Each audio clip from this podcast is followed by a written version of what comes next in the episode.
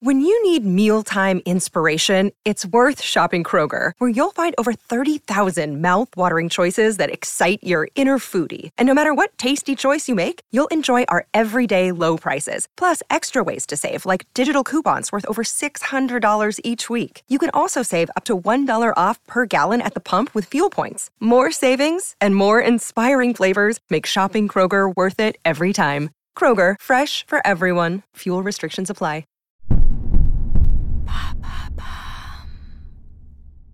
Pourquoi applaudit-on à la fin des spectacles? Merci d'avoir posé la question. Dans sa chanson Applause, Lady Gaga, dont le clip cumule 431 millions de vues en 2023, chante I live for the applause, applause, applause. Gaga vit pour les applaudissements et on la comprend tellement c'est galvanisant. On utilise les applaudissements sans commune mesure dans le monde du spectacle. D'où viennent les applaudissements? L'auteur français Félix Radu a écrit dans sa pièce Rose et Massimo Savez-vous pourquoi l'on applaudit à la fin des représentations? Pour réveiller les comédiens. Il arrive que certains jouent si bien qu'on ait peur qu'ils ne reviennent jamais à eux. C'est une façon bien poétique d'expliquer la raison de nos applaudissements. L'action d'applaudir, c'est joindre nos deux paumes de main ensemble avec assez de vigueur pour que cela provoque un clap. Depuis toujours, on applaudit à la fin des pièces de théâtre, des concerts ou spectacles en général.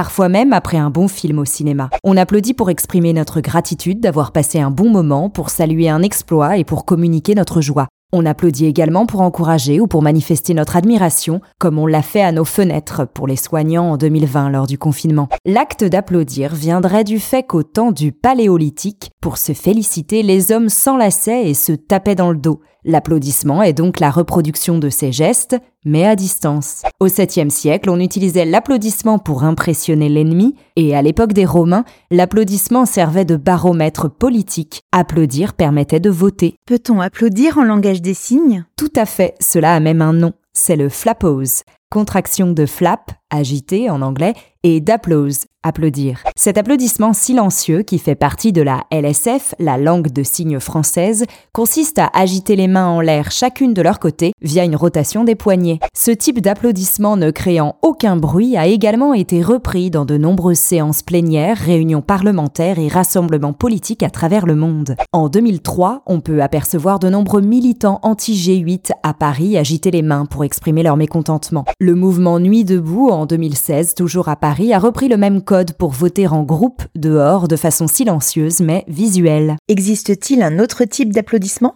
Oui, plus récemment, vous avez dû découvrir, via notamment la télé-réalité Drag Race France sur France Télévisions, qu'on peut applaudir en claquant le pouce et le majeur.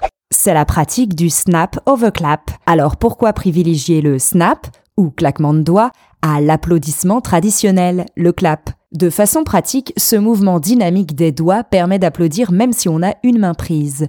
Il fait également moins de bruit qu'un claquement de main. Enfin, soyons honnêtes, cette façon d'applaudir est souvent effectuée de manière un peu chippie. Cette coutume provient en effet de la culture noire américaine gay des années 80 et 90. Le but de snapper être ostentatoire, se faire remarquer, bref atteindre le statut de diva du clap. On peut aussi voir cette pratique d'applaudissement dans les films Les figures de l'ombre de Théodore Melfi et dans 120 battements par minute de Robin Campillo.